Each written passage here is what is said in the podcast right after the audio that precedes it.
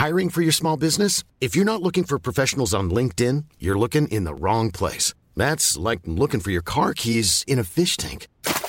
LinkedIn helps you hire professionals you can't find anywhere else, even those who aren't actively searching for a new job but might be open to the perfect role. In a given month, over 70% of LinkedIn users don't even visit other leading job sites. So start looking in the right place. With LinkedIn, you can hire professionals like a professional. Post your free job on linkedin.com slash people today.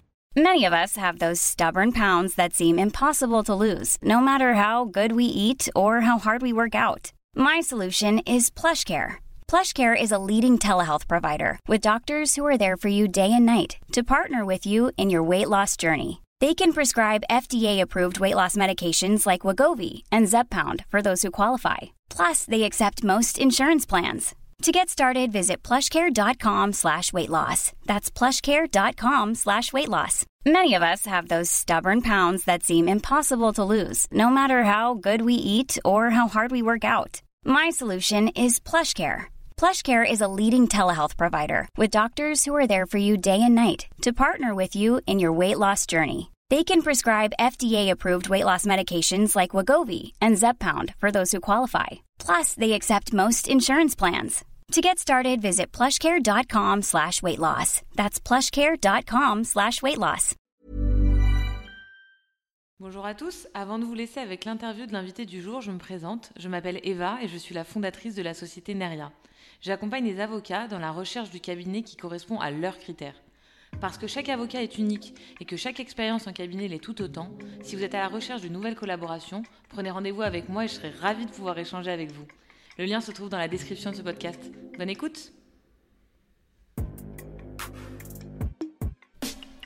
Bonjour à tous et bienvenue sur ce nouvel épisode d'Advocate. Je suis Jasmine, chargée de communication chez Anomia.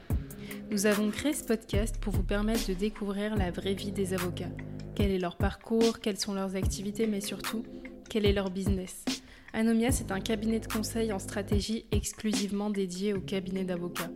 Notre objectif est assez simple, c'est de permettre aux avocats de passer du cabinet d'avocats à l'entreprise d'avocats. Et pour ça, nous les formons, nous les accompagnons et nous mettons en place des missions de conseil au sein de leur cabinet. Aujourd'hui, nous avons le plaisir de recevoir Vincent Siguier. Ancien avocat associé et responsable du pôle capital investissement M&A chez Fidal, il est actuellement associé au cabinet Herald, anciennement Gradure. Il nous a fait l'honneur de faire son premier podcast. Ça a été l'occasion d'aller en profondeur sur son parcours professionnel.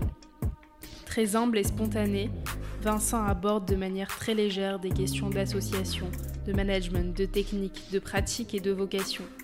Son franc-parler a su nous émouvoir et nous toucher. Je ne vous en dis pas plus et vous laisse découvrir ce podcast. Si celui-ci vous plaît, n'hésitez pas à en parler autour de vous, à le diffuser et à lui mettre 5 étoiles sur Apple Podcast. C'est grâce à ça qu'on continue à vous faire du contenu de qualité. Bonne écoute eh bien écoute, bonjour Vincent Siguier, je suis ravi de te recevoir dans ce podcast pour plusieurs raisons. Déjà, tu es un avocat que j'aime beaucoup. Euh, on s'est rencontrés euh, pour la première fois il y a de ça un an, je pense, où j'étais venu petit déjeuner dans ton cabinet d'avocat. On s'est recroisé aussi avec ma compagne à Strasbourg euh, il y a quelques temps et tu as enfin accepté de venir faire un podcast chez nous. Bonjour Vincent Siguier. Bonjour Valentin, bah, le, plaisir est partagé. Alors effectivement, ça fait un bout de temps qu'on avait parlé de, ça et je, suis ravi de le faire avec toi parce que la, sympathie est tout à fait réciproque. Euh, j'avoue jusqu'à présent, je ne voyais même pas en quoi consistait exactement un podcast et je ne voyais pas ce que j'allais pouvoir raconter de qui puisse intéresser quiconque sur mon, métier. Mais bon, je te fais confiance pour euh, essayer de, me faire dire des choses qui me fassent passer pour quelqu'un d'un peu plus intelligent que je ne le suis. Ah, c'est mon objectif intervieweur, c'est montrer euh, aux, gens qui nous écoutent que la personne invitée est intelligente. avec toi, ça va aller. Euh, première question, c'est toujours la même. Qui étais-tu avant de devenir avocat? Avant de devenir avocat, j'étais un lycéen euh, moyen, pas mauvais élève, plutôt euh, vivant sur ses acquis, mais j'étais surtout un, peu, rebelle, une période euh, adolescente un peu, un peu musclée, un, peu, un petit peu turbulente, on va dire, qui m'a valu de passer par boîte à bac, etc. J'ai toujours une grande spontanéité, donc c'était le, le point, un peu la terreur de mes parents. Le, premier prix que j'ai eu à la maternelle, c'était le prix de spontanéité qu'ils l'avaient créé pour moi parce que je, répondais toujours du tac au tac et, assez franchement aux questions qui m'étaient posées. et après cette, cette, période où je ne savais pas trop ce que j'allais faire, je suis rentré en fac de droit quasiment par hasard. Ma, ma soeur avait fait du droit et elle est directrice juridique d'un groupe. Et euh, je me suis dit, tiens, pourquoi pas du droit je, Mais j'avais aucune, aucune vocation particulière. Et, euh, et ça m'a tout de suite euh, plu. Donc d'un étudiant lycéen plutôt turbulent, je suis devenu plutôt un assez bon, un assez bon étudiant. J'ai fait mon, mon, à l'époque un DESS Affaires et Fiscalité à Paris 1. Et puis j'ai fait une des premières sessions du, master juridique de l'ESCP. Ça faisait pas, c'était pas encore, c'est devenu classique, mais à mon époque un peu plus ancienne, euh, euh, ça ne l'était pas. Et euh, voilà, c'est des études qui m'ont qui m'ont bien plu. Mon seul regret, ça aurait, été de ne pas euh, pouvoir faire un MBA derrière, mais euh, quand j'ai fini le SCP, ma maman a dit il était en allé travailler et j'y suis, j'y suis allé. Il fallait que je rembourse quelques prêts étudiants, donc il n'était pas question de pouvoir continuer. Sinon, je pense que je serais toujours étudiant parce que c'est une période que j'ai beaucoup aimée, euh, ce d'autant que je, faisais une carrière sportive en parallèle et que du coup, j'avais tendance à dire je fais sport-études, je faisais du droit d'un côté, mais aussi beaucoup de compétitions sportives à côté et j'ai toujours mené les deux choses en parallèle. Euh, jusqu'à ce que je sois avocat, où là, la, carrière professionnelle a vraiment pris le dessus sur la carrière sportive. Très clair. Et tu commences ta carrière professionnelle où? Alors, je commence ma carrière professionnelle. Ma carrière professionnelle, elle a commencé euh, quasiment en même temps que, que mes dernières années à l'ESCP.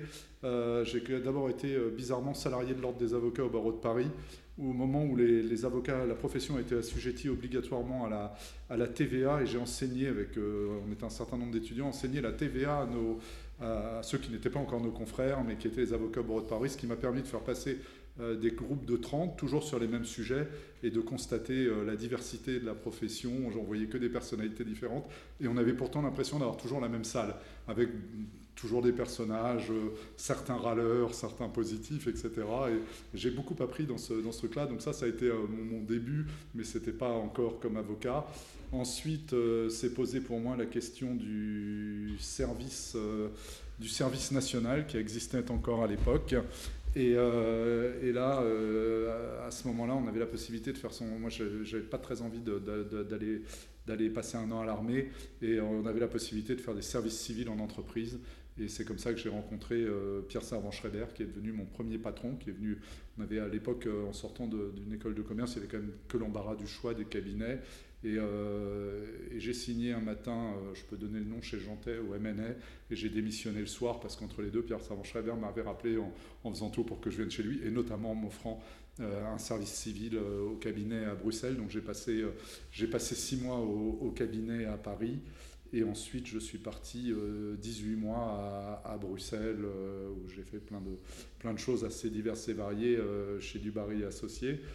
Et période très intéressante. Et en revenant de cette période, Pierre Savant-Schreiber venait de quitter Dubarry. Je me suis posé la question de, où je partais. Et, par le plus, plus grand des hasards, j'ai rencontré, je suis allé passer un samedi matin un entretien chez Fidal à Rouen à Rouen où j'avais rien à faire, je savais même pas où c'était, j'y avais jamais mis les pieds, j'avais aucune raison d'y aller. Chez Fidal, euh, qu'on avait beaucoup rencontré dans, notre période d'étudiants, j'étais président d'une association des étudiants droit de Paris 1 et euh, j'avais plusieurs fois rencontré des gens de Fidal qui étaient éminents mais qui m'avaient pas du tout donné envie d'aller rejoindre la structure.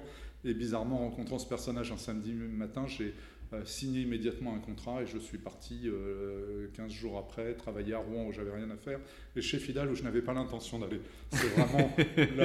C'était vraiment le, fruit d'une rencontre avec quelqu'un qui, qui est en retraite aujourd'hui mais qui a terminé sa carrière au directoire de Fidal, qui est devenu un ami. Et, je m'étais dit, je vais beaucoup apprendre auprès de lui. Et effectivement, ça a été, mon, ça a été un mentor professionnel assez, euh, assez exceptionnel, tant sur le métier d'avocat que sur le côté euh, manager de, structure, parce que j'ai beaucoup appris aussi sur ce qui allait devenir euh, ma, double casquette euh, dans le futur. Très clair. Et tu restes combien de temps du coup chez Fidal? Alors je suis resté chez Fidal au total, je suis resté 23 ans et 3 mois. à Rouen, j'y ai passé 7 ans. J'ai très vite vu ce que je, ce que je voulais faire, qui était de, tout en étant avocat, de manager une équipe. Ça, c'était vraiment. il y avait chez Fidal, en, gros, il y avait deux, évolutions de carrière, des directions plus techniques, de gens qui, pilotaient les spécialités, et des gens qui pilotaient des, bureaux, donc des entités. Et, sept ans après y être entré, on m'a proposé de devenir associé. Et, j'ai été nommé à la direction du bureau de Versailles, ce qui correspondait tout à fait à, mes besoins de vie privée et en même temps euh, de retrouver une équipe euh, d'une euh, douzaine ou une quinzaine de personnes. Donc ça, c'était, c'était assez... c'est un cabinet dans le cabinet, c'était vraiment un rôle qui était sympa. La seule chose qui était curieuse, c'est que j'avais, j'étais, j'étais encore très jeune, j'avais 33 ans, et je n'avais pour travailler avec moi que des gens qui étaient plus âgés que moi. C'était un peu les premières semaines étaient, un peu atypiques, il fallait réussir à un peu s'affirmer, mais en tous les cas, c'était, ça a été une très très belle période et j'ai gardé, j'ai occupé ces fonctions euh, au total pendant euh, quasiment 14 ans, 13 ou 14 ans. Après, j'ai rejoint le, bureau de, de Neuilly de, Fidal et puis il y a une nouvelle direction générale qui a été nommée. Voilà, je ne me suis pas, je me suis pas entendu avec, euh, avec mon nouveau président, que pourtant je connaissais bien. Et, et j'ai fait le choix à ce moment-là, comme un certain nombre du cabinet, de, de rejoindre une autre structure. Et donc je suis arrivé en avril 2015 chez Grand Rue à l'époque. Euh, cabinet que je ne connaissais pas, pour lequel je n'avais pas de, vocation particulière parce que je le voyais très orienté judiciaire. Et euh, voilà, et ça a été pareil, ça a été une rencontre euh, d'associés qui m'ont dit mais effectivement on est plus connu en judiciaire qu'en conseil, mais on cherche à se renforcer en conseil, on cherche à se renforcer en MNM, même s'il y en avait déjà. les, les, associés m'ont bien plu, j'ai trouvé que les valeurs étaient communes avec les miennes. Euh, voilà, donc je suis arrivé en, en avril 2015 dans, ce cabinet et j'en suis devenu euh, gérant en septembre 2015. Très clair. On va revenir un petit peu sur ton parcours chez Fidal. Déjà, comment ça se passe euh, quand tu passes de Fidal Rouen à Fidal Versailles? Est-ce que tu vois des grands changements par rapport à l'organisation du cabinet, par rapport au mode de fonctionnement de deux entités qui portent le même nom mais qui ne sont pas les mêmes en réalité? Oui, parce que euh, forcément, l'entité de Versailles que je t'ai amené à diriger était une plus petite entité, donc une organisation euh, beaucoup moins structurée, où en fait j'étais le seul, euh, le seul manager de, de l'équipe, mais en même temps avec les avantages que ça, qui sont très très agréables. Mes copains du, barreau de Versailles, j'ai passé, je, me suis bien installé dans le barreau de Versailles, j'ai été membre du Conseil de l'Ordre pendant six ans et trésorier de l'Ordre. Après, on a quand même pris deux vestes aux élections. La troisième fois, ils ont fini par se dire il s'est euh, maintenu, on va finir par, le, par le, quand même l'accepter au Conseil de l'Ordre. Je me suis fait des vrais amis euh, là-bas. Et il y avait quelqu'un qui me résumait en me disant Toi, tu as l'avantage d'être dans une grande structure tout en, étant dans ton quotidien dans une petite structure. Et c'était exactement ça, puisqu'on avait j'avais un bureau euh, d'équipe de, de, pluridisciplinaire avec les métiers classiques du conseil, euh, et aussi un peu de contentieux, mais euh, qui tournait autour de, du corporate M&A, du droit social, du droit fiscal, du droit économique. Et donc voilà, j'avais un quotidien de, de dirigeant d'un cabinet moyen, tout en ayant quand même tous les avantages d'une grande structure, avec tout ce que ça peut donner comme assistance à la fois de technique juridique, mais aussi de, de management, etc.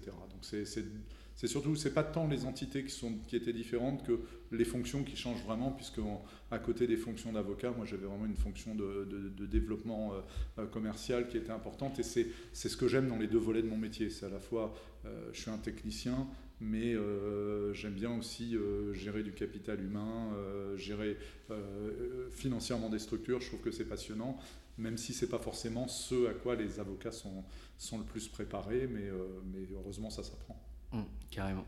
Et ça, du coup, ton background à l'ESCP euh, était euh, plutôt pertinent pour ça et t'a aidé. Oui, euh, ça c'est sûr. Ça permet au moins de comprendre les chiffres et pas, pas être. pas souvent, les, on a souvent des avocats, quand je, même quand on transmet les, nos bilans à nos associés et tout, on sent qu'ils ont même à peine, envie de les, à peine envie de les ouvrir. Moi, je suis un peu l'inverse, j'aime bien regarder les chiffres. faut, être, faut, être, honnête, j'aime bien les regarder. Et puis, comme mon métier dans le MNE, on passe son temps quand même dans les chiffres et dans les bilans, il faut mieux être très à l'aise avec ça. Carrément. Euh, j'ai une question à te poser qui, m'intéresse pas mal. Euh, tu disais que tu aimais bien les, les, fonctions de management euh, qui étaient inhérentes à, ton métier. À partir du moment où tu commences à avoir une structure qui est importante, que tu sois dans un cabinet d'avocat ou dans une entreprise, il faut des managers. J'aimerais bien avoir ta position par rapport au fait qu'en réalité, le management ou ceux qui disposent de mandats sociaux au sein de cabinets d'avocats sont généralement des gens qui voient leur rémunération baisser ou en tout cas qui se mettent à risque par rapport à la suite de leur carrière. Je m'explique, euh, dans les cabinets d'avocats, euh, on est souvent sous un système de rémunération euh, qui est fonction du chiffre d'affaires, pas exclusivement, mais en tout cas le chiffre d'affaires est très important. Et pendant finalement ces mandats sociaux, on va avoir moins de temps à consacrer à son développement et on consacrera plus de temps à sa structure. C'est quoi ta position par rapport à ça? Oui, ça c'est... En tous les cas, dans, dans les structures que je connais, c'est tout à fait exact. Euh, mes, fonctions ne sont pas, sont pas rémunérées en tant, en, tant, que telles. Euh, c'est un choix. Après, c'est aussi le choix de, c'est un choix altruiste euh, d'avoir envie de voir la structure progresser, perdurer. Voilà, et de, jouer le jeu, et jouer le collectif. Moi, c'est, je suis un sportif, je le disais, et même si je sais toujours pratiquer des sports individuels, je pense qu'on n'est rien sans une équipe sans, des gens autour. Donc euh, quand on a la chance euh, voilà, d'avoir une activité qui, tourne bien, de l'avoir bien développée, etc., bah, donner un peu de son temps aux autres, c'est pas mal. Euh, moi, ça a toujours J'ai aussi été, comme je disais, trésorier de l'ordre des avocats. Ça prend de Versailles, ça, ça, me prenait du temps, etc. Et, et, moi, je suis toujours reconnaissant aux gens qui consacrent du temps aux autres. Effectivement, euh, c'est aussi ce que je dis quand, euh, quand on parle de, renouvellement des mandats euh, chez nous. On est trois, trois co-gérants dans le, dans le cabinet. Il faut avoir une activité qui le permette aussi. Ce serait quelqu'un qui sera en plein développement d'activité. Je ne suis pas persuadé que ce soit le bon moment pour embrasser des fonctions comme celle-là. Par contre, à partir du moment où on a un, un business qui est établi, où on a une équipe qui tourne bien autour, ça c'est essentiel aussi, parce que ça veut dire qu'il faut se rendre disponible. C'est quand même des fonctions qui sont intéressante, gratifiante, on apprend beaucoup de choses. Et puis ça me permet peut-être aussi de me consoler du fait que j'ai sans doute été euh, euh, trop, trop peureux, je vais dire lâche, c'est peut-être pas très, c'est un terme un peu péjoratif, mais en tous les cas trop peureux pour que j'aurais été incapable de créer ma propre structure. Par contre, d'intégrer une structure et de me dire je peux apporter ma, ma touche à l'édifice et être utile à l'ensemble de mes associés et des équipes qui nous entourent, ça je trouve, ça, je trouve que c'est un rôle agréable et valorisant. Très chouette. Tu décides de quitter Fidal, donc dans lequel tu avais passé 23 ans, euh, que ce soit à Rouen, à Versailles ou, au ah, bureau de, de, la Défense. Euh, concrètement, euh, quand tu rejoins Grand Rue, qui est un cabinet de bâtonniers, en fait, le cabinet Grand Rue à l'époque, c'est un cabinet de bâtonniers, est-ce que tu n'as pas un choc culturel super important? Alors ça, c'est ce que beaucoup de gens ont pensé. Et je le disais, là, on a encore, on a régulièrement des associés qui nous rejoignent. Euh, et, je les rassure toujours en disant on a la chance, euh, euh, certainement beaucoup de cabinets comme ça, mais, chez Herald, anciennement Grand Rue, c'est un cabinet qui est, qui est accueillant, où je pense qu'on est très attentif au choix de nos associés sur les valeurs. On privilégie peut-être les valeurs au, chiffre d'affaires dans un premier temps, même si le deuxième aspect a quand même son importance. Et, et je me suis senti très très bien accueilli. Et j'ai pas été, contrairement à ce qu'on pourrait penser, j'ai pas du tout été dépaysé. Je racontais à mes, à mes associés très récemment, je disais, mais moi, au bout de 15 jours, j'avais l'impression d'être déjà chez moi, euh, de me sentir. Alors, c'est aussi plus facile parce que euh, quand on arrive comme ça, qu'on a, un, petit peu, de bouteille, on arrive avec une équipe, on arrive avec des clients. Donc, euh, une fois qu'on a plugué les ordinateurs, que l'équipe s'est installée, finalement, on trouve assez vite ses, on trouve assez vite ses marques. Ça, ça, a été assez rapide et euh, je suis devenu gérant moins de six mois plus tard, donc ça prouvait que les, associés considéraient que euh, la greffe avait, euh, avait prise. donc non, ça n'a pas été finalement un, choc culturel et c'est un, choix que je ne regrette pas parce que ça, m'amuse, ça va un peu dans la continuité de ce que j'ai pu faire en, animant une, structure de FIDAL. Je retrouve un peu les, la même, type d'ambiance et, le fait d'essayer de, de, faire fonctionner et de passer la balle entre les uns et les autres. Très clair. Et c'est quoi concrètement les fonctions de gérant euh, d'un cabinet d'avocats? Qu'est-ce qu'on fait concrètement? Qu'est-ce qu'on fait concrètement? Ce qu'on fait concrètement, souvent, on fait ce que les autres n'ont pas envie de faire. on s'occupe d'un certain nombre de choses. Alors, les, gérants chez nous n'ont pas, ont pas, heureusement, tous les associés euh, euh, contribuent chacun à des tâches, etc. Je pense que c'est le cas dans, dans beaucoup de cabinets, puis c'est important que tout le monde soit impliqué. On ne peut pas être que dans, un domaine.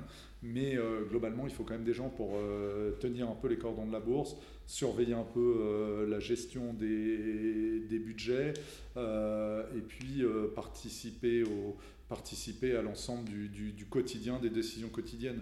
Nous, on a un cabinet où la démocratie est extrêmement importante. puisqu'on est, on est sur un principe un homme, une voix, donc toutes les décisions importantes sont prises par la collectivité des associés, mais après, il faut quand même les mettre en œuvre, les, appliquer, et là, c'est le quotidien des gérants que de, que de faire. Et en même temps, voilà, c'est un rôle agréable. Hier, on avait une, réunion hier matin avec euh, les gérants et, l'ensemble des collaborateurs. Et c'est vrai que c'est quand même c'est vraiment plaisant de, de, pouvoir euh, animer un peu le, animer un peu ces fonctions dans le cabinet. moi, je trouve ça, je trouve ça assez passionnant. Le cabinet Grand Rue est devenu Herald. Euh, est-ce que tu peux nous expliquer un peu ce switch? Comment ça se fait qu'on ait changé de nom, qu'on ait voulu, entre guillemets, peut-être, je sais pas si c'est le terme, hein, tu l'utiliseras peut-être pas, mais je l'utilise, peut-être dépoussiérer ou peut-être se retirer d'une image peut-être trop judiciaire par rapport à ce que serait Hérald d'aujourd'hui euh, C'est une des, des, plusieurs motivations, mais en tous les cas, c'est une des motivations principales euh, qui était qu'effectivement, on est, passé d'un cabinet de fondateurs.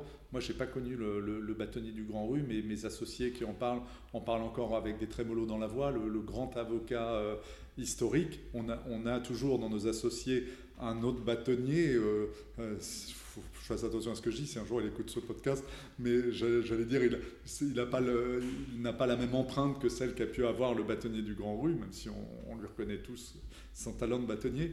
Euh, je pense qu'il fallait passer d'un cabinet de, fondateurs qui, faisait tourner entièrement le cabinet à un cabinet qui est aujourd'hui euh, une vraie personne morale. Donc Herald, c'est une dénomination de fantaisie qu'on a choisi avec une, une agence de com, fonction de critères euh, assez précis. donc ça, c'était le premier point, ça dépoussiérait. Il fallait aussi un nom qui, à l'international, soit euh, parle mieux, soit en plus plus facilement prononçable. Grand rue en, langue anglaise, c'est pas facile. non, grand rue, il y, avait, il y a le T qui est prononcé. Donc, euh, donc c'était pas euh, forcément facile. Et puis surtout, voilà, montrer que, que le cabinet avait, avait perduré après le, après le bâtonnier du Grand Rue et qu'on espère bien. le cabinet existe depuis 1957. J'espère qu'un jour il fêtera son, son centenaire je serais probablement plus là pour le voir, mais néanmoins, euh, je serais content qu'il fête son centenaire. Donc ça participait vraiment de, de, ces deux idées. Euh, un cabinet qui n'est plus, qui n'est plus un cabinet de fondateur et un cabinet euh, qui a vocation à aller, même si c'est un cabinet français à l'origine, un cabinet qui a vocation à aller à l'international, parce qu'aujourd'hui on fait une partie non négligeable de notre chiffre d'affaires à l'international avec beaucoup d'associés et de collaborateurs qui, qui, travaillent tous les jours, notamment en langue anglaise. Très clair. Et aujourd'hui, les ambitions du cabinet Herald, c'est quoi? Tu peux nous, parler un petit peu du cabinet, du nombre d'associés, du nombre de collaborateurs, euh, des ambitions du CAB euh Aujourd'hui, on est euh, une petite soixantaine d'avocats, dont 17 associés. on a vocation à, continuer à grandir et à grossir dans, des dans une croissance raisonnée. C'est-à-dire qu'on privilégie la, qualité des associés qui nous rejoignent à la, quantité, mais on a euh, vocation à poursuivre, euh, à poursuivre nos recrutements, à assurer euh, le renouvellement des générations. Il y a des associés, alors il n'y a pas de, choc de génération, mais il faut en permanence qu'on se, qu'on se renouvelle, qu'on se féminise davantage. On a de plus en plus de, euh, d'associés femmes et on est très demandeur de, poursuivre ce, de poursuivre ce mouvement, de le rajeunir et de, encore une fois, de transmettre l'objectif pour nous, euh, pour un certain nombre d'associés, euh, sera de, transmettre et d'essayer de, laisser un outil et de se dire qu'il se poursuivra même le jour où on aura fait valoir nos droits à une retraite méritée. Très clair. En janvier, 2022, puis en juillet 2022, on a vu une forte hausse des rémunérations, notamment tirée par des cabinets américains et des gros cabinets français qui ont suivi euh, finalement cette hausse de rémunération euh, à destination des collaborateurs. Comment vous, vous avez vu ça euh, et comment vous, derrière, vous l'avez finalement analysé et quelles décisions vous avez prises par rapport à tout ça? Alors, on l'a bien sûr vu, on a bien sûr, on discute, on discute pas mal de façon informelle avec, avec les, les managers d'autres cabinets de notre taille ou de taille beaucoup plus importante pour justement réfléchir, voir comment les autres se comportent et adopter notre propre, notre propre marketing. Nous, on n'a on pas forcément, euh, on a euh, augmenté euh, très sensiblement nos, rémunérations, donc on a suivi le, mouvement, mais quelque part en gardant l'écart qu'on pouvait avoir avec certains cabinets du, top de la place, considérant que on essaye de c'est pas toujours facile à marketer, mais de considérer qu'on est un cabinet où les collaborateurs peuvent à la fois gagner très correctement leur vie et en même temps avoir quand même une, une vie, une vie privée. Ça, c'est pas toujours évident pour les collaborateurs de voir la différence qu'il peut y avoir entre certains cabinets américains où le nombre d'heures à charger est beaucoup plus important, etc et ceux qui, euh, qui choisissent d'avoir un, équilibre entre, entre leur temps de, vie professionnelle et, euh, et, la, rémunération qu'ils en retirent.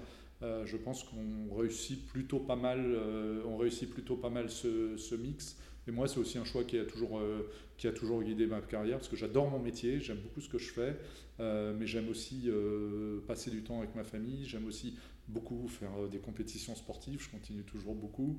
Euh, voilà, donc euh, je, considère que j'ai vu trop de mes copains qui ont de promos, etc., qui avaient aussi comme j'ai pu les avoir, les dents qui raillaient un peu le parquet quand on sortait de la fac, et qui finalement, des années après, n'ont pas fait les carrières que j'aurais pensé parce que leur carrière a, finalement miné leur vie privée, leur vie privée a fini par miner leur carrière. Enfin, ça, voilà, c'est une question d'équilibre. Donc ça aussi, pour moi, ça doit impacter les rémunérations, même si c'est pas facile d'expliquer à quelqu'un qui se compare.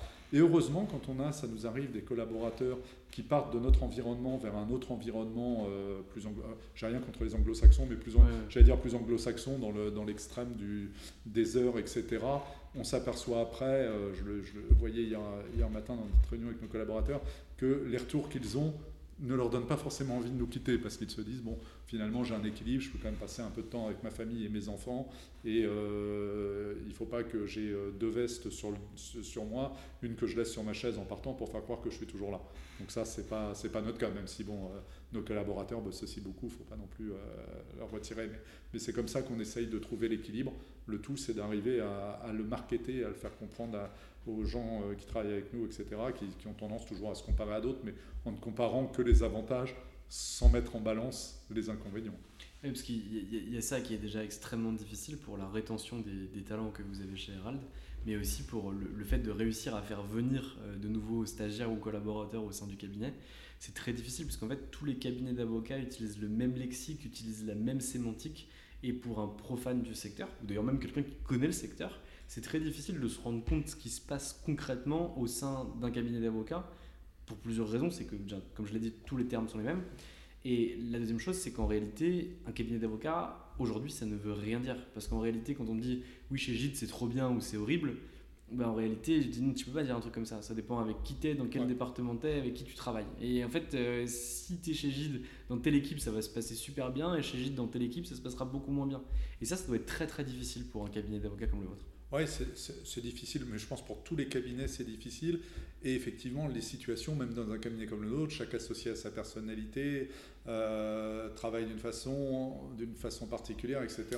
Euh, je pense, moi je me souviens, je, disais que j'étais rentré chez, chez, Fidal, cabinet dans lequel je voulais pas aller, à Rouen, dans lequel je n'avais pas envie d'aller, euh, simplement parce que j'ai rencontré quelqu'un et à l'époque je m'étais dit qu'est-ce qui est important pour toi? J'avais pas placé en critère numéro un la rémunération, j'avais placé en critère numéro un d'apprendre, euh, et, euh, et, aussi d'être au contact des clients. J'avais, une crainte à ce moment-là, c'est de me retrouver euh, uniquement comme second couteau à traiter de ces dossiers, et j'avais envie rapidement de voir des clients, de, d'avoir cette rencontre. Moi, ce métier m'intéresse parce qu'il est très humain.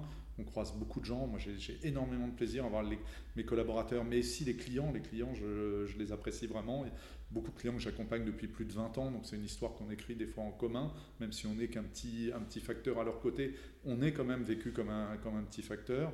Euh, donc, donc ça, c'est voilà, des choix qui doivent aussi guider pour moi un, jeune avocat, c'est de se dire, il faut que je raisonne avec euh, à court, à moyen et à long terme et pas raisonner qu'avec la rémunération, mais raisonner aussi en disant est-ce que je vais apprendre, est-ce que, est que euh, je vais grandir, est-ce qu'on va m'apporter autre chose que la rémunération est un facteur essentiel dans une relation de travail, mais surtout pas se limiter à ça, à mon avis, ça sera une erreur. Et moi, en tous les cas, mes, copains de promo qui l'ont fait, il y en a beaucoup qui s'en sont, mordus les doigts, qui gagnaient mieux leur vie à, court terme, mais qui finalement, à long terme, ne sont pas forcément gagnants, et surtout qui sont probablement moins amusés que, d'autres. qui est très clair. Euh, si on zoome un petit peu sur ta pratique, toi aujourd'hui tu fais du corpo M&A, est-ce que tu pourrais nous expliquer un petit peu euh, concrètement ce que tu fais, euh, ce que tu aimes là-dedans et la typologie de deal que tu aimes traiter ou que tu aimerais encore plus traiter que ce que tu traites aujourd'hui? Alors moi, ma typologie, moi je, suis, je, fais, du corpo M&A sur des entreprises de taille intermédiaire, c'est-à-dire que je suis sur des, des grosse PME, euh, vraiment du, du, plus, quoi. donc des, des, valeurs, des, valorisations d'entreprise qui vont être comprises entre, entre 20 euh, et, 200 millions à peu près de, de, de valeurs d'entreprise.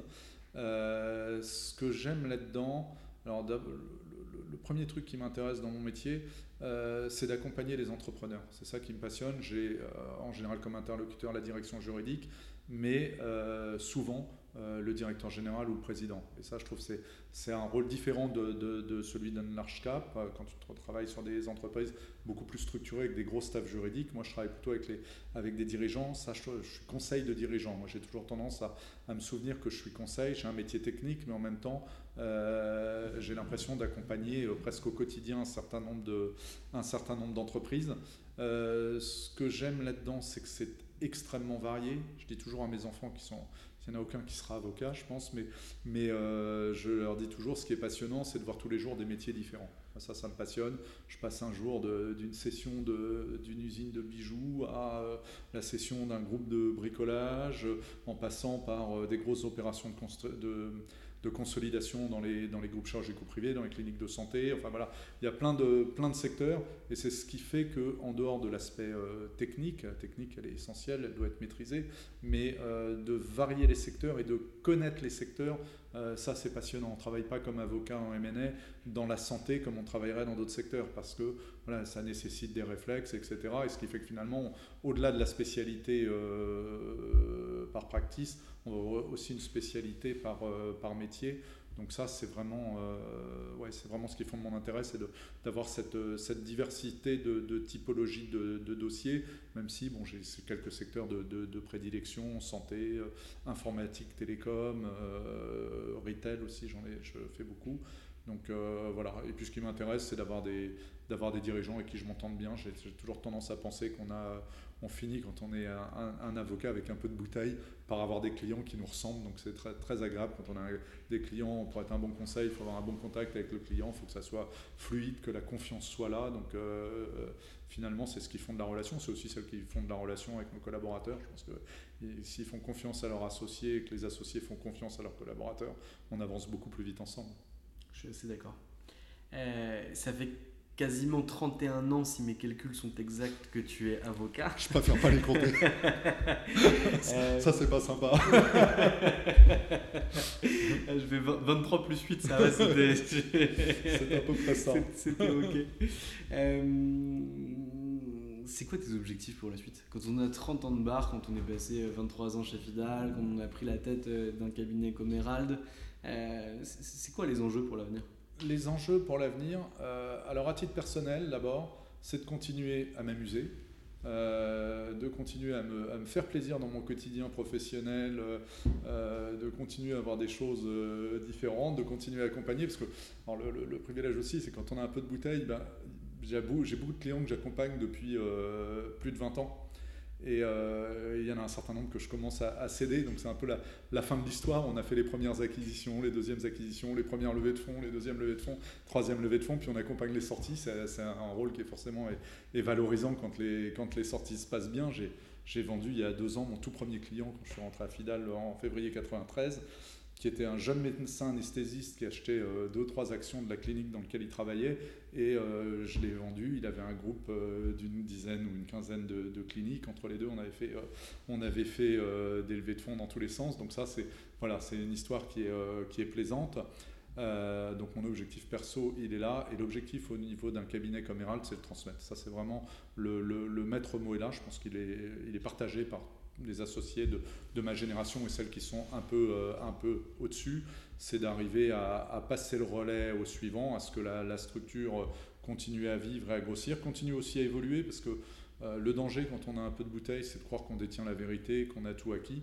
Euh, le monde évolue très très vite, il faut, le, il faut le, le, voir évoluer, il faut accepter que le, cabinet évolue, que les suivants ne font pas la même chose que nous. Moi, je, je me dis, on me dit parfois, bah, les jeunes euh, ont moins envie de travailler que nous on en avait envie. Je ne sais pas si on a envie de travailler, mais en tous les cas, ils ont des rythmes qui sont différents et je ne suis pas persuadé que les nôtres étaient forcément les bons. Donc, donc je voudrais laisser aux successeurs les moyens de, faire aussi ce qu'ils auront envie de faire de, ces structures en gardant euh, l'essentiel, c'est que je lisais ce que tu écris, parce que je, lis ce que tu écris avec intérêt.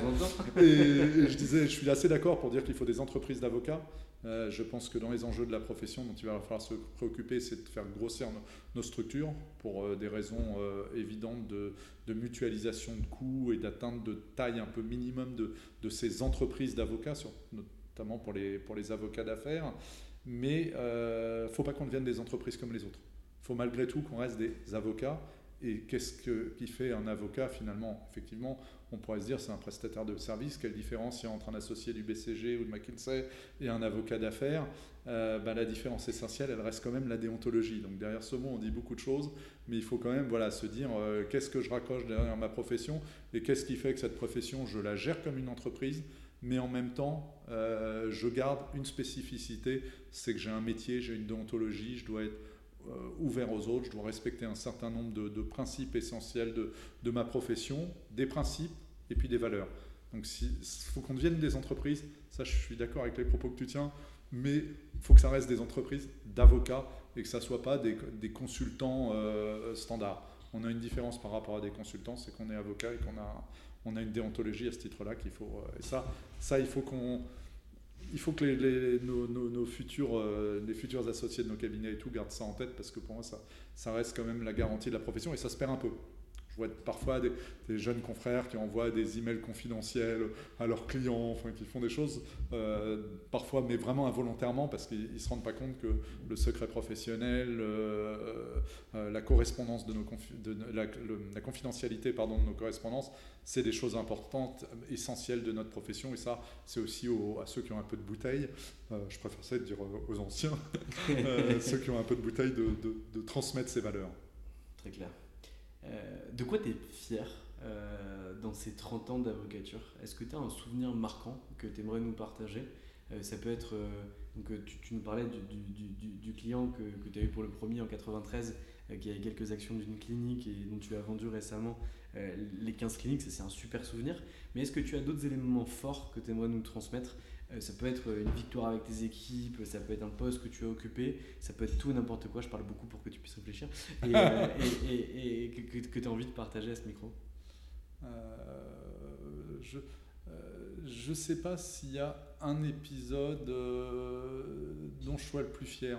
dont je sois particulièrement fier. Il y a forcément, comme, comme pour tout avocat, qu'il soit contentieux ou, ou, conseil, euh, on a euh, des dossiers euh, qui ont marqué, où on a fait des bonnes choses. Non, moi c'est plutôt le sentiment général d'avoir un sentiment, alors peut-être que mes clients ne diraient pas la même chose, ils diraient que je les facture trop et que je leur consacre pas assez de temps, mais le sentiment de se sentir utile aux autres. Moi, c'est vraiment, je trouve qu'au-delà de, la, juste rétribution des services qu'on rend à nos clients, ce qui est agréable, c'est quand de temps en temps un client te dit, euh, voilà, vous avez contribué un petit peu à ce, que, à ce qui a été constitué au niveau d'un groupe ou à la sauvegarde ou, des dossiers. Euh, il m'est arrivé plusieurs fois de, de, de, faire des reprises à la barre, de, pouvoir se dire qu'il euh, y a des entreprises qui vont, grâce à une reprise un peu, un peu construite, pouvoir perdurer. Donc ça, c'est effectivement quelque chose de, que, je trouve, que je trouve sympa. Et puis, et puis d'avoir partagé ça avec des, avec des collaborateurs. Euh, une anecdote amusante, c'est que je viens de, boucler un dossier euh, de, cession d'une chaîne de, bricolage. Le dossier est dans le, dans le public, il a été communiqué récemment et le, et le directeur juridique du groupe, qui est donc en face de moi, conseillé par un, autre grand cabinet français, euh, le directeur juridique est un de mes anciens collaborateurs.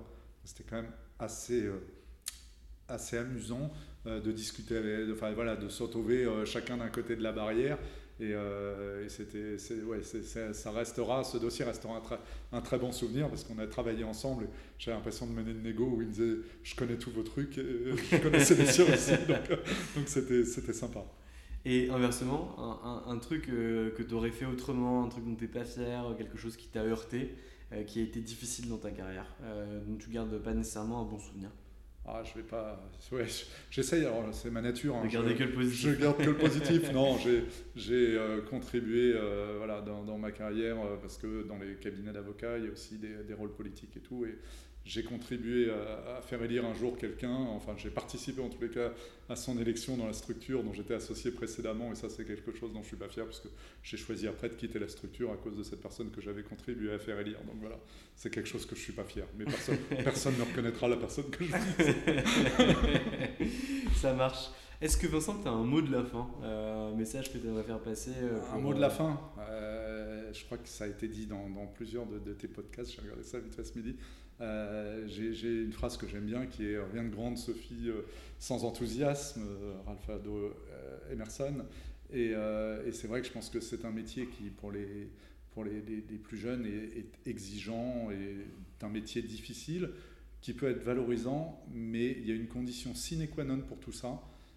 C'est quand même qu'il y ait de la passion. C'est un métier de passion, il faut accepter, il faut y croire, il faut avoir de l'enthousiasme, il faut avoir envie parce que sinon on peut, on peut aussi euh, ne pas bien y vivre et, ne pas être heureux. Donc il faut, il faut réussir à se passionner pour ce métier pour, que, pour en supporter les, les avantages, mais aussi euh, assumer les contraintes qu'il qui impose dans la vie. Mais alors, désolé, je te lâche pas du coup, ça, ça m'intéresse. Euh, je suis en train d'écrire un bouquin là-dessus.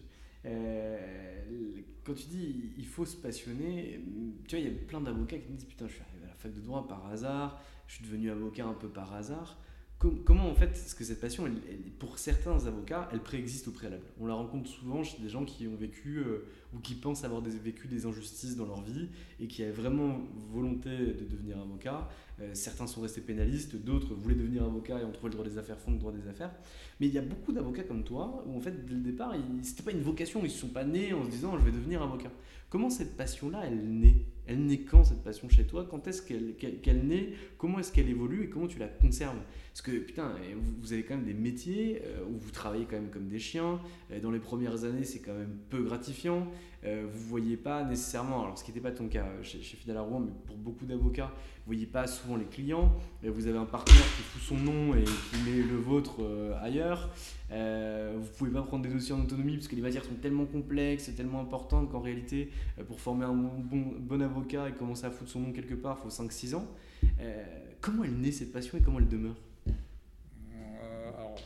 D'abord parce qu'on fait ces choix-là. Moi, j'avais, c'est des choix. Hein. Franchement, quand on sortait de l'ESCP, j'avais que l'embarras du choix des cabinets. Donc, le, le, choix était de, de, d'aller au contact. moi, je, je, pense que ma, ma, passion, en tous les cas à moi, elle tient j'aime bien ma technique, mais quand on l'a fait depuis 30 ans, comme tu l'as bien souligné tout à l'heure, euh, on, la maîtrise, on la connaît. C'est pas pour moi le, voilà, euh, je fais pas du droit euh, pur, je suis pas avocat à l'accord de casse. Ce qui m'intéresse, c'est vraiment la relation humaine qui est autour de ça, et la relation humaine aussi bien au niveau des, au niveau des clients qu'au niveau des, collaborateurs. Après, je pense que cette relation humaine, elle, existe dans tout un tas de métiers. Je pense qu'un toubib, euh, un spécialiste en médecine et tout, bah, il, fait un métier qui est encore plus utile que le mien aux autres, parce que lui, nous, finalement, moi, je jette des gens euh, euh, riches à devenir un peu plus riches. Ou à, perdre moins de sous, mais il y a des gens qui, qui, sont plus utiles que sans doute que nous dans leur, dans leur quotidien.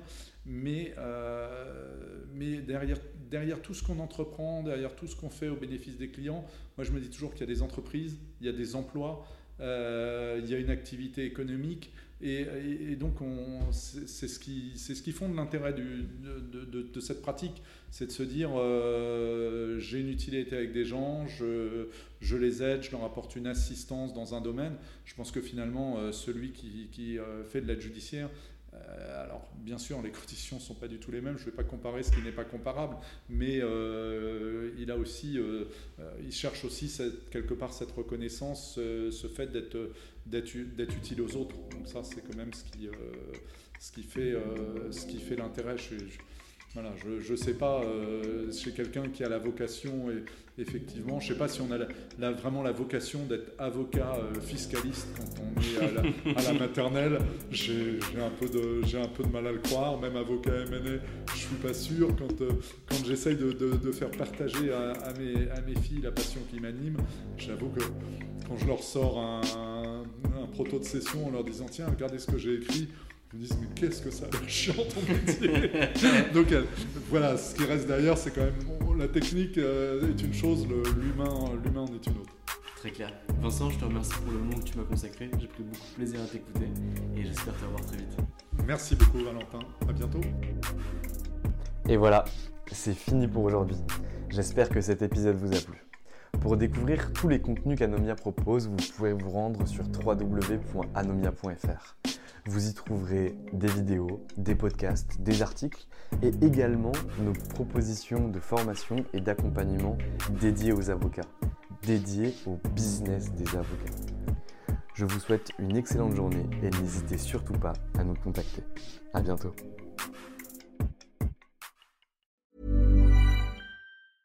Hey, folks, I'm Mark Marin from the WTF Podcast, and this episode is brought to you by Kleenex Ultra Soft Tissues, your ally to help tackle your allergy symptoms this season. I love the change of seasons, but nobody loves pollen and all those other things floating in the air that make you sneeze during this nice weather. Kleenex Ultra Soft Tissues are hypoallergenic and allergist approved, so fight back against watery eyes and runny noses without worrying about irritating your skin. For this allergy season, grab Kleenex and face allergies head on.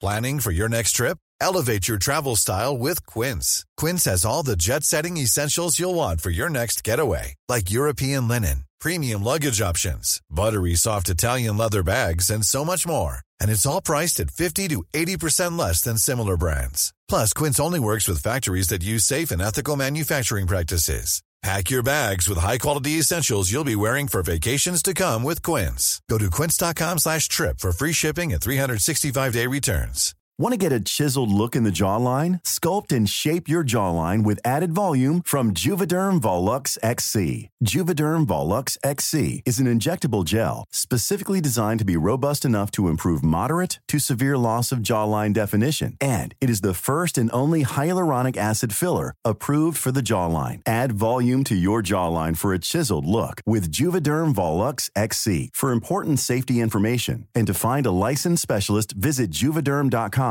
That's J U V E D E R M.com. Not for people with severe allergic reactions, allergies to lidocaine, or the proteins used in Juvederm. Common side effects include injection site redness, swelling, pain, tenderness, firmness, lumps, bumps, bruising, discoloration, or itching. There's a risk of unintentional injection into a blood vessel, which can cause vision abnormalities, blindness, stroke, temporary scabs, or scarring. Talk to a licensed specialist to find out if it's right for you. Visit juvederm.com. That's J U V E D E R M.com.